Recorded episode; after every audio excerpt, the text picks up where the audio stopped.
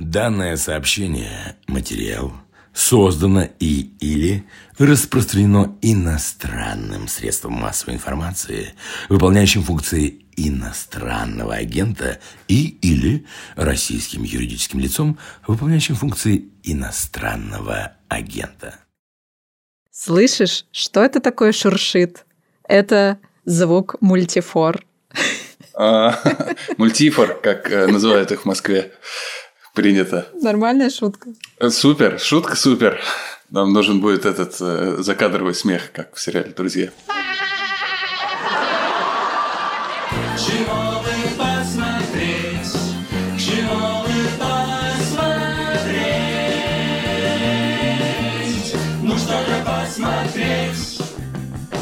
Всем привет! Это подкаст «Медузы. Чего бы посмотреть?» Подкаст о сериалах и кино, в котором нет критиков, но есть мы, зрители. С вами бессменные ведущие. Меня зовут Наташа Гредина. Привет, а я Миш Фомкин. Нашу редакцию завалили письмами и спрашивают, как здоровье Михаила Фомкина. Я супер. У меня все отлично, но я еще сижу на карантине.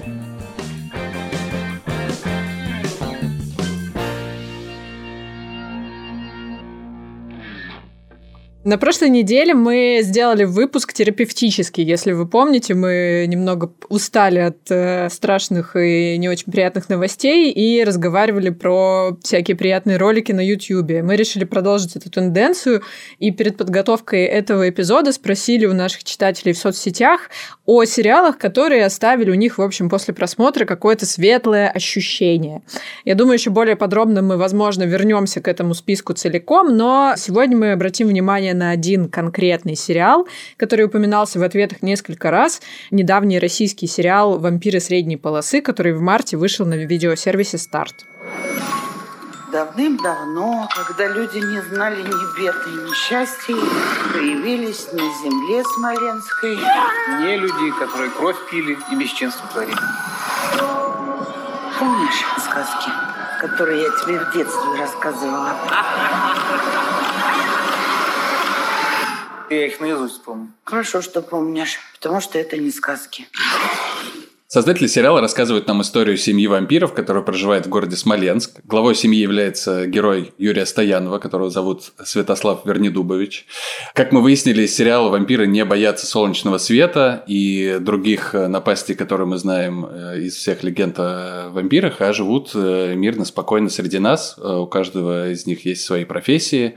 Кто-то работает полицейским, кто-то врачом, кто-то пенсионером. Но в какой-то момент в сериале происходит э, нечто, что эту спокойную жизнь э, из равновесия выводит. Да, снял это восьмисерийное шоу режиссер Антон Маслов.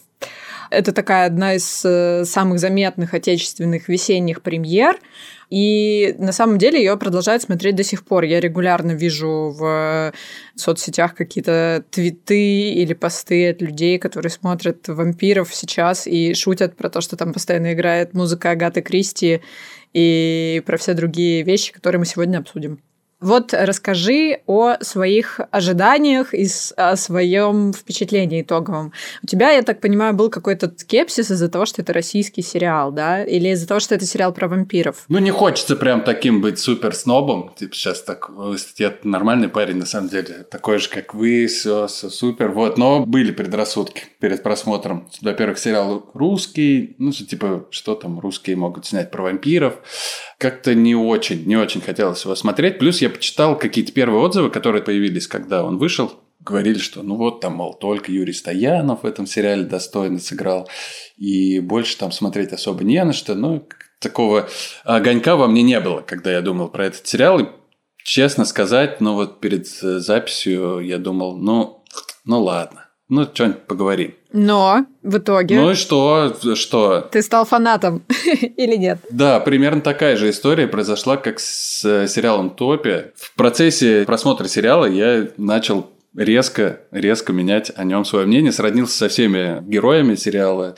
И, в общем, с нетерпением буду ждать второго сезона, который будет. Ну, это понятно из э, сюжета, в принципе, из концовки сериала. И понятно из э, твоего великолепного разговора с Юрием Стояновым, который ты провела э, незадолго до старта сериала. Я не люблю многословных персонажей. Вот, к примеру, вот заходит человек, снимает шапку, проходит в комнату, а его спрашивают, что случилось. Так происходит в хорошем фильме.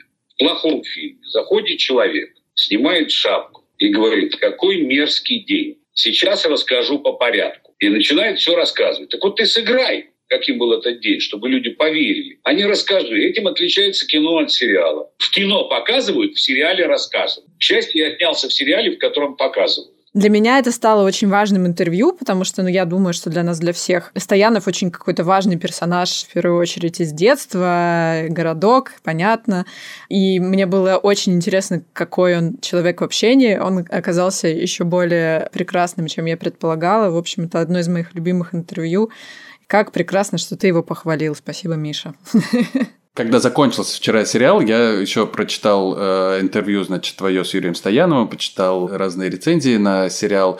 Появилось такое четкое впечатление, и желание, что наш выпуск сегодняшний нужно посвящать не сериалу «Вампиры средней полосы», а просто Юрию Стоянову. Это ни в коем случае не умаляет достоинства остальных актеров и вообще создателей сериала. Сериал, ну, классный, сериал хороший, трогательный, милый. Вот, но Юрий Стоянов, конечно, стоит там особняком. Но, наверное, это не, не мудрено, потому что сценарий сериала писался под э, конкретного человека, под Юрия Стоянова. Но, насколько я знаю, в том числе из твоего интервью, что там все было не так уж и просто и что Юрий Стоянов мог в принципе не оказаться в этом сериале. Да, там довольно интересная, как бы запутанная часть история. Изначально у этого проекта был только пилот, только пилотная серия которой появляется герой Стоянова и все остальные герои, и он там летает по коридорам и изображает крылатого вампира. И первый эпизод сериала «Вампиры средней полосы» участвовал даже в фестивале пилотных серий, который, собственно, называется «Пилот». Есть такой фестиваль в России. И Стоянов там тоже получил всяческие награды, и, в общем, все было круто, но серия была только одна. Дальше начались какие-то проволочки с бюджетами, с э, производством этого сериала. В общем, он не дождался команду, пока команда искала способы доснять весь остальной сериал. Юрий Николаевич начал работать над другим проектом и сказал, что, к сожалению, он не сможет сыграть во всех вампирах средней полосы, и команда сериала утвердила на роль Деда Славы э, Михаила Ефремова. И с ним пересняли первую серию и продолжили снимать все остальное действие. И сняли несколько эпизодов, какую-то очень, ну, такую важную часть. Но Михаил Ефремов не закончил съемки в этом сериале, потому что, как мы все знаем, он э, стал участником очень резонансного ДТП, в котором погибли люди, и, в общем, получил за это реальный срок. И шоу подвисло. Люди оказались в очень незавидном положении люди, я имею в виду команда сериала, и они вновь обратились к Стоянову с просьбой как бы, в общем, спасти сериал на самом деле. И, как он сам рассказывает мне в интервью, он согласился на это не из какой-то, ну, знаешь, не из жажды э, славы или чего-то такого, и не из каких-то сентиментальных соображений, вроде тех, что мне нужно спасти дело э, Михаила Ефремова. Они дружат. Но дело не в этом. Он просто сказал, что ему было важно поддержать ребят, у которых как бы вот дело началось, но оно могло разрушиться. И он их поддержал, и они все заново с ним пересняли. Хорошо, что Юрий Стоянов смог сыграть в этом сериале. Потому что, ну, во-первых, Юрий Стоянов, кажется, является вообще главной составляющей этого сериала, то, на чем он держится, на чем держатся все остальные замечательные э, его э, стороны и качества этого сериала. Но и помимо всего прочего, Юрий Стоянов как будто бы буквально...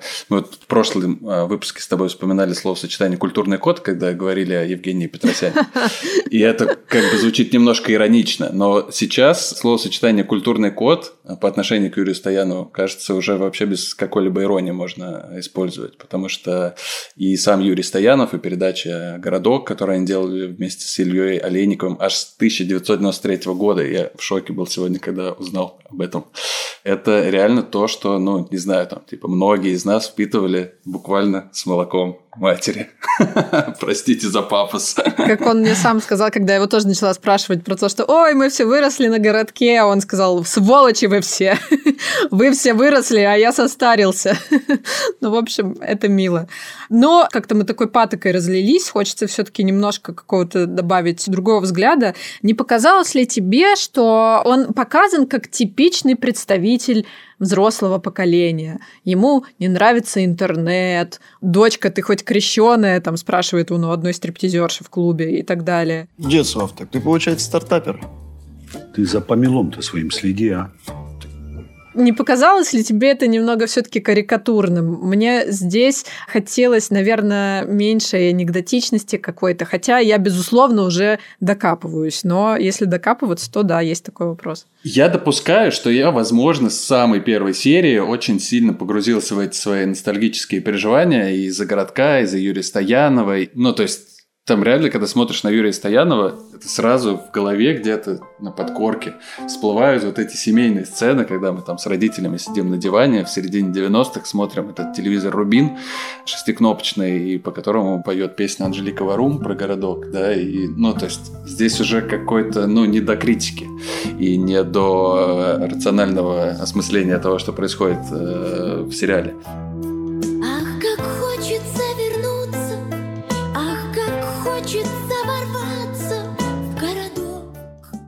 В общем, э, нет, карикатурности не возникало, возникало какое-то, наоборот, э, чувство близости, не знаю, и э, такого какого-то классного сопереживания этому деду. Ну и плюс, тут нужно сказать, что герою Юрия Стоянова, Святославу Вернедубовичу, ему типа тысяча лет. И он буквально ровесник задокументированной истории России. Конечно, он будет таким карикатурным э, дедушкой, который устал от жизни, который на все ворчит и э, очень сильно переживает из-за того, что происходит вокруг. Типа, каким ему еще быть, когда ты видел вообще все, что происходило в России? Он еще неплохо держится, мне кажется, для типа, багажа своих знаний. Ну, вообще, вот некоторые моменты, конечно, там очень щемящие, и они вообще никак не касаются вот этой фантастической составляющей этой истории. Это такая, скорее, социальная какая-то вещь, когда он там идет пробивать по своим каналам, что происходит вообще в Смоленске. Просто идет, общается с пенсионерами, заходит в поликлинику, просто на улице встречает каких-то своих знакомых, выясняет, что одного похоронили хранить некому, другая вынуждена таскать воду из колонки. И так он это отыгрывает. Я думаю, что он даже не играет в этот момент. У него, правда, болит душа за всю вот эту неустроенность, неуютность, весь этот разваливающийся Смоленск. И в этом как бы много какого-то безотносительно всех этих вампиров, в этом есть большая ценность, мне кажется. Вот, что я хотела сказать. Там нет бесконечного шуткования, репризничания. Там нет такого текстового желания насмешить шутками. Там есть поступки, там есть дела, там есть судьба, там есть история, там беда есть в конечном счете. Потому что люди, которые прожили тысячу лет, мой персонаж, угу. разная история в этой стране была, мягко говоря. Но, но с таким беспределом с каким он встречается в лице чиновников сейчас, у него руки, руки опускаются у этого вампира. А на самом деле это человек и это семья, сверхзадачей которой было оберегать жителей Смоленска от всяких бед или, по крайней мере, смягчать их, эти беды, как-то им помогать. Да, мы очень много говорим сейчас про Юрия Стоянова, но он, конечно, здесь как глыба да, выступил и вообще как будто бы тянет весь сериал на себе, но других актеров задвигать не хочется, потому что они тоже очень классные. Тут есть и Татьяна Догилева, великолепная. И так как далее. она вкрадчиво играет. Я постараюсь решить эти вопросы. Да вы уж постарайтесь. Я и про трупы вешка готова забыть. Ну уж и вы окажите мне небольшую услугу. Сделайте меня вампиром. Вот, ну и молодые актеры, ну, помоложе, Татьяна Доглева и Юрий Стоян тоже очень крутые. И э, следователь Екатерина Кузнецова, которая сыграла великолепного представителя полиции, и вообще никакого отторжения не произошло, да, потому что, ну, так часто бывает. Ну, полицейский, типа, сразу так что-то не то. Вот, здесь все супер. И Артем Ткаченко, который играет э, фельдшера Наполеоновской армии изначально, который сейчас работает в Смоленской э, больнице, супер талантливым врачом. И другие, супер молодой актер Глеб Калюжный, которого очень хвалил Юрий Стоянов в своем интервью. Мне за Калюжным, признаюсь, было менее всего интересно наблюдать. Неудобно, потому что он такой карикатурный, типа подросток. Ну да, мне... Слишком наигранный. Ну не то, что слишком наигранный, а такой у него немножко получился, как мне кажется, Пепси Пейджер MTV такой. Да, этот момент, когда они ведут переписку, онлайн-переписку, значит, с другим пользователем в интернете. Герой Глеба Калюжного подсказывает, какие словечки нужно использовать более взрослому персонажу, чтобы быть типа молодым.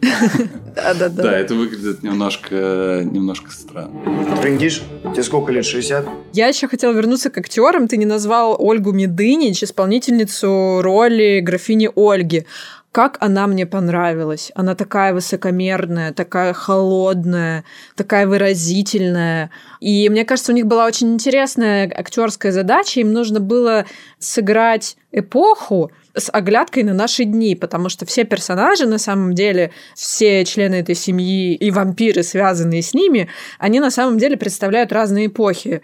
Следовательница Остроумова – это девушка из послевоенного времени, Жан, как ты уже сказал, наполеоновский какой-то врач, но теперь им всем необходимо жить на одной территории. За этим очень интересно наблюдать. Это почти такой комикс про супергероев на самом деле в какой-то степени.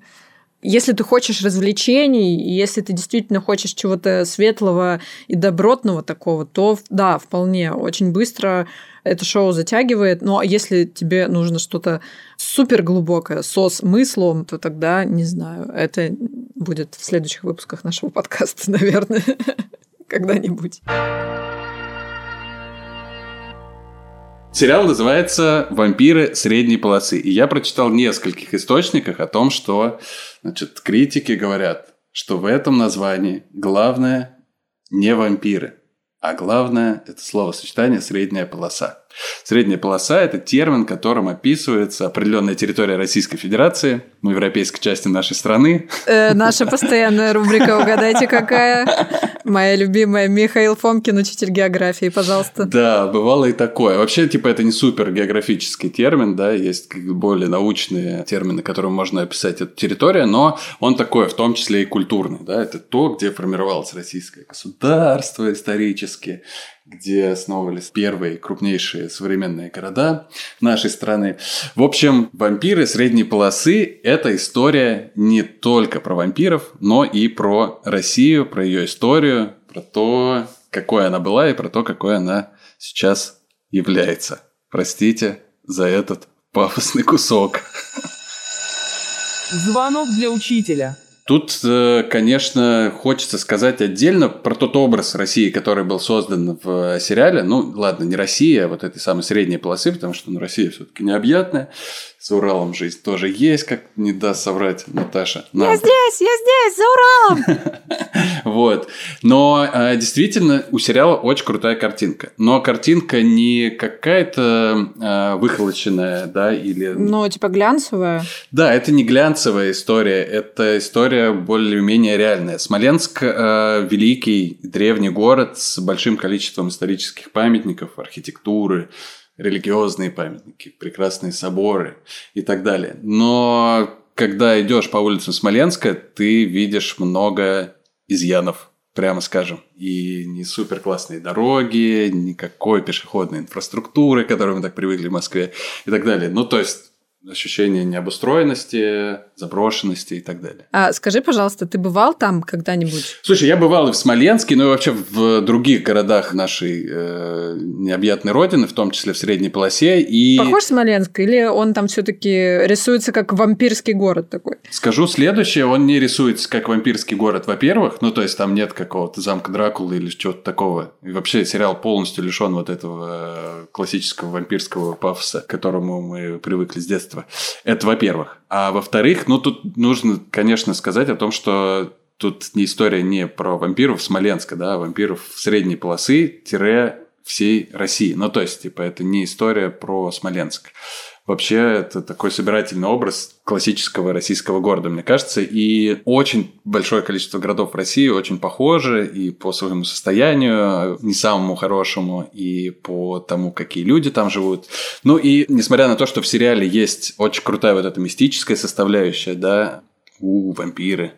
И здесь детективная составляющая, хоть и не самая, ну, может быть, это не самый увлекательный детектив, прямо скажем. Там есть много драматических линий, линий взаимоотношений между мужчинами и женщинами, старшим поколением и младшим поколением. Вот. Все равно основной, наверное, э, историей этого э, сериала является создание вот этого образа средней полосы, образа России. Вот, там очень много внимания уделяется социальной составляющей. Ты уже говорил о том, что Юрий Стоянов постоянно, герой Юрия Стоянова постоянно обращает внимание там, на проблемы старшего поколения, проблемы дорог, водопроводов и так далее. И единственными созданиями в этом городе, которые заботятся о решении этих проблем, являются не чиновники, да, не люди, а вот эта самая компания вампиров, которая живет и воспитана по гуманистическим принципам главного героя этого сериала. Миша, я знаю, что есть еще одна вещь, которая тебя очень сильно растрогала в контексте этого сериала. Расскажи мне про нее, пожалуйста. Ну, ты вообще на самые больные точки давишь.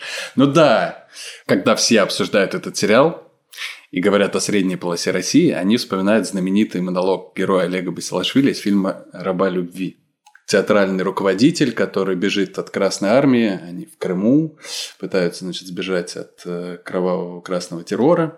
Они оказываются на высушенной летней крымской земле и сидят, вспоминают о том, какая же прекрасная, восхитительная трава в разные сезоны в средней полосе России. А помните, мы снимали с вами в этом? Под Москвой-то? В Архангельском. Архангельском. Помните? Трава там какая, помните? Октябрь был. Разве? Октябрь, октябрь. Октябрь? Октябрь? Да, да, да, да, да, да. Октябрь. Так, живая просто. Грибами пахнет, помните?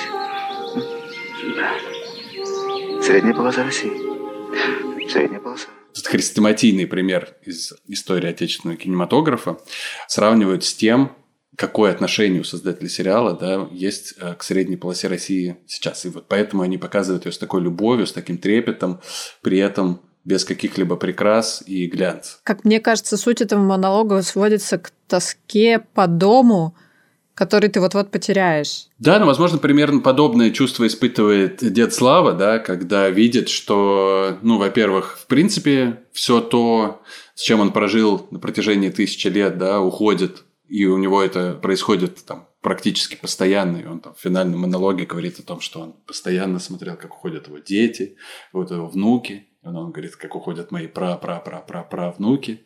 Вот, то есть это постоянно история, да, вот этого вампира, который постоянно что-то теряет, да, и видит это все, э, все эти потери.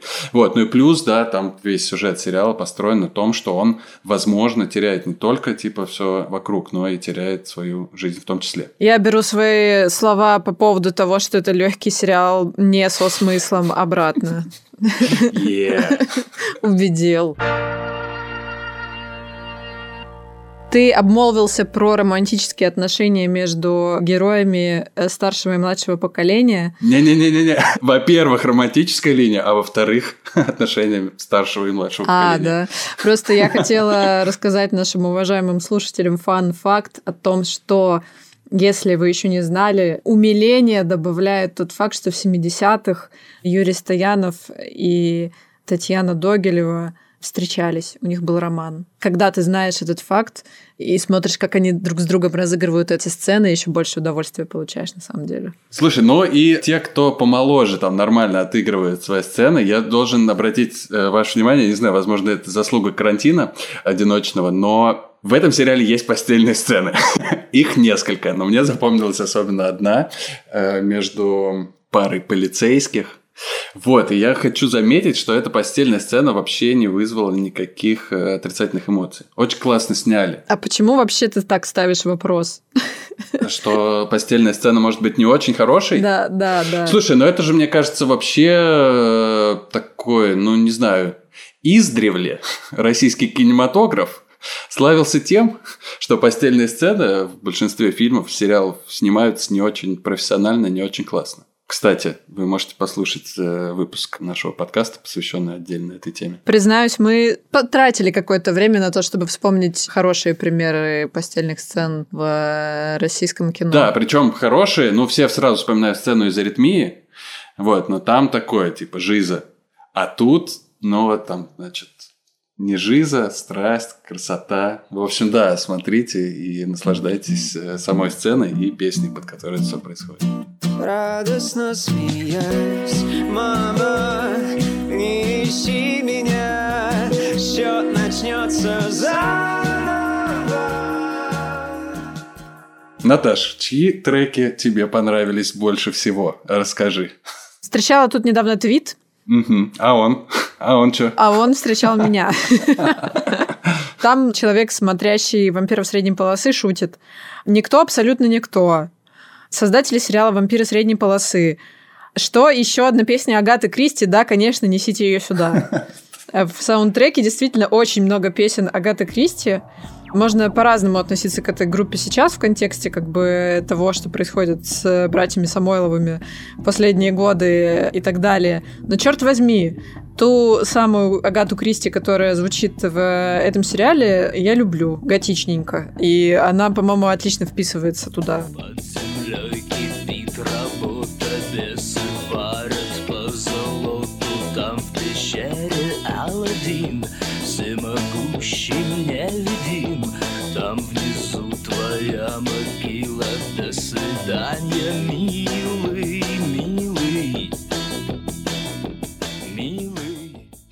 Может быть, это я сейчас уже после сериала придумал себе это, но как будто бы Агата Кристи всегда какой-то такой вампирский флер на них был, немножко мистический. Ну да, да, помнишь же этот клип э, «А где голова? А оно тебе надо?» Господи, да, я только что это вспомнил. Срочно звоню психологу. Может быть, поэтому я такая травмированная. Все встало на свои места. Да, в детстве любила смотреть этот клип и еще клип на песню «Секрет». Там, где вырезали глаза у школьной фотографии, у де- девочку вырезали со школьной фотографии. Помнишь? Уф, честно признаюсь, видимо, у меня какой-то блок. То есть где-то в глубине меня это сидит. Да, жутковато сейчас стало.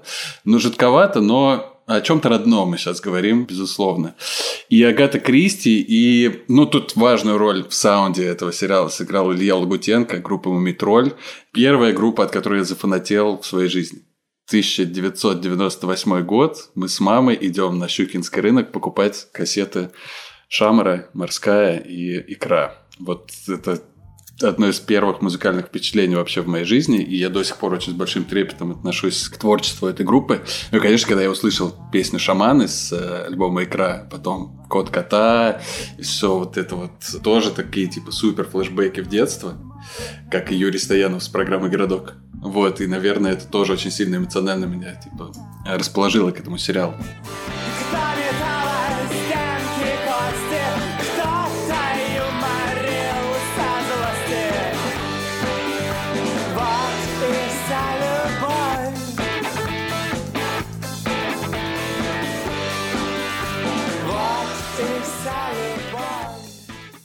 Но не только замечательными классическими исполнителями э, славится этот сериал. Какой еще наш любимый исполнитель Наташа встречается очень часто в этом сериале? Сергей Сироткин. Воу, Сергей Сироткин! Мы с Наташей. Ладно, я не буду говорить за тебя, но у меня очень противоречивые чувства к этому исполнителю. Когда я только познакомился с творчеством Сергея Сироткина, мне казалось, что хуже, нуднее и типа сопливее э, музыки в принципе существовать не может. Ну то есть меня просто охватывал ужас. Когда я слышал песню «Выше домов» Сергея Сироткина, я думал, господи, это же невозможно слушать. Это слишком слащаво, это слишком трогательно. Нет, У запретить. тебя нет сердца. Все готово, все готово, прыгай, не боясь.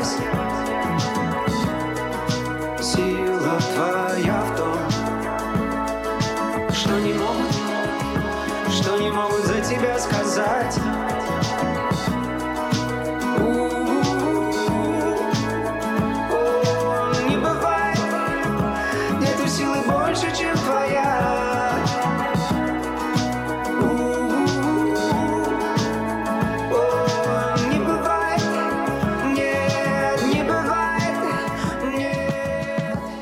Так было до некоторых пор, да, Наташ. Но потом, потом, в какой-то момент я начал проникаться им. Как-то он пробил, пробил мои э, стены кирпичные, которые я выстроил к своему сердцу. И через песню, которая в том числе звучит в этом сериале, «Планы на это лето», песня «Выше домов», и еще какая-то песня, которая встречается в этом сериале. В общем, Сироткин, да, э, является сопроводителем всех э, самых лиричных моментов этого сериала. И от этого они становятся, ну, просто тысячу раз романтичнее, нежнее и приятнее. Спасибо, Сергей. Даже несмотря на то, что участники этих событий – это полицейские. Да, одна из них вампир, которая вообще никогда не испытывала практически трогательных эмоций, да, романтических по отношению к мужчинам. У нее же проблема в том, что у нее суперспособность, она читает мысли других людей. Да. И каждый раз, а когда как мы она... знаем, как мы знаем, что у мужчин головах? Сверху оно набито мягкой травой, а снизу каменное, каменное дно.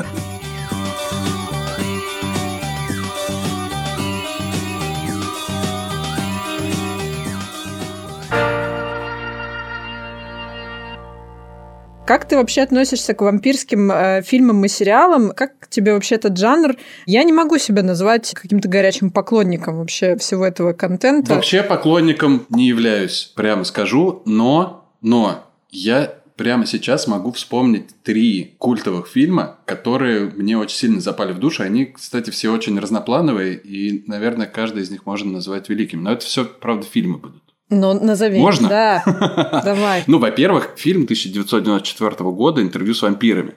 Вот, это такой классический, один из самых главных классических фильмов про вампиров, мне кажется, с молодым Брэдом Питтом и Томом Крузом. Вот, но это такой классический фильм, да, типа, который лишен какой-либо человечности. Там все, типа, стереотипы про вампиров. Вот, типа, их наряды, там, типа, бледная кожа и всякое такое. Вот. А еще очень хочется сказать про фильм Романа Полански «Бал вампиров» 1967 года. И это, ну, то есть, комедийные хорроры начали снимать еще в 1967 году. И до сих пор продолжают это делать. Это классическая такая комедия, мне кажется, до сих пор миллион приемов в комедиях про вампиров берутся оттуда. Типа учебник о том, как снять комедию про вампиров. Роман Поланский, 1967 год, «Бал вампиров». Посмотрите обязательно, если не смотрели. Там молодой сам Поланский играет в главных ролях. И, в общем, это все еще было до истории, когда он стал неоднозначной персоной и все такое.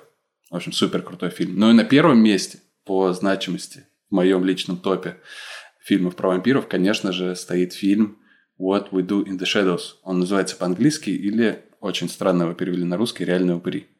Но это ты, Наташа, смотрела? Реальных упырей я смотрела, да, даже пару раз. Всего лишь пару. И недавно, кстати, был второй.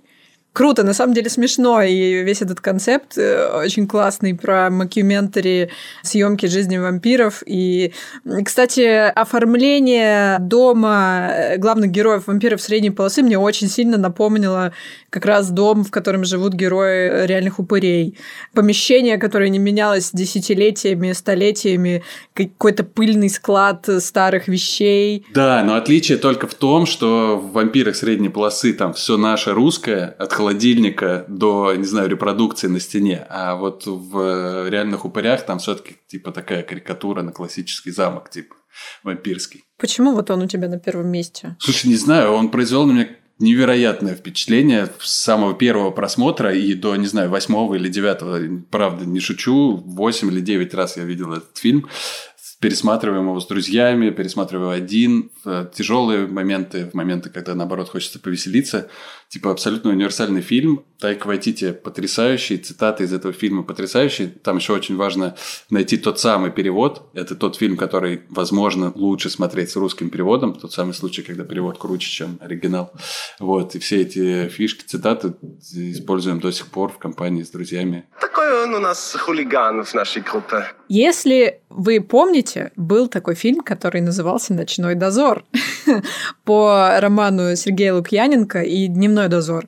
И в свое время, когда он только вышел в кинотеатрах, он меня поразил. Мне он так понравился именно своей свежестью, свежестью сочетания вот этого современного антуража и вампирской темы.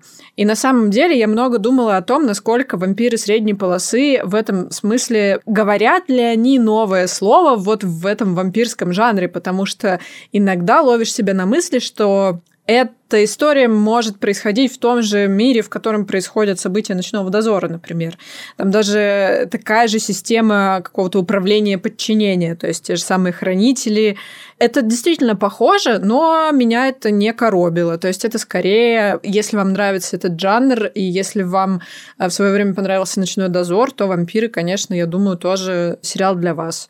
И еще, я думаю, обязательно нужно сказать, что одна из ближайших премьер мая – это сериал «Пищеблок» по роману Алексея Иванова про вампиров-пионеров. Сеттинг там такой – пионерский лагерь, 80-е, вампиры. Книга известная и многими людьми уважаемая и почитаемая. Посмотрим, что получится. Я эту премьеру очень жду, и на самом деле есть такое ощущение, что это будут, ну, российские очень странные дела. Вот как бы пока что кажется, что замах такой, да. Продала, Наташ. Вообще по полной продала. Я максимально уже готов. И особенно после вампиров средней полосы. Ух, с трепетом. Закупаюсь попкорном. Это был подкаст «Чего бы посмотреть». Подписывайтесь на нас и ставьте лайки. Мы есть на всех основных платформах. Я лично и вся «Медуза» выражаем благодарность и респект изданию Тайга Инфо, которое сегодня меня приютило в своей студии звукозаписи. Спасибо им большое. Призываю вас оставлять отзывы о нашем подкасте на разных платформах и писать нам на почту подкаст собака медуза.io с пометкой «Чего бы посмотреть». Пишите нам о том, что бы вы хотели посмотреть, что вы не хотели бы смотреть смотреть. Ну и, в общем, все то, что хотели бы у нас спросить на тему сериалов и кино. Пока. Пока.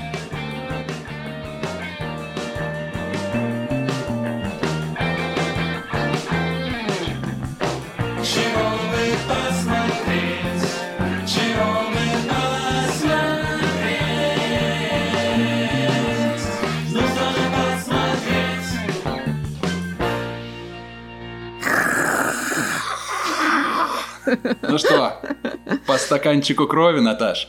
А? Пойдем.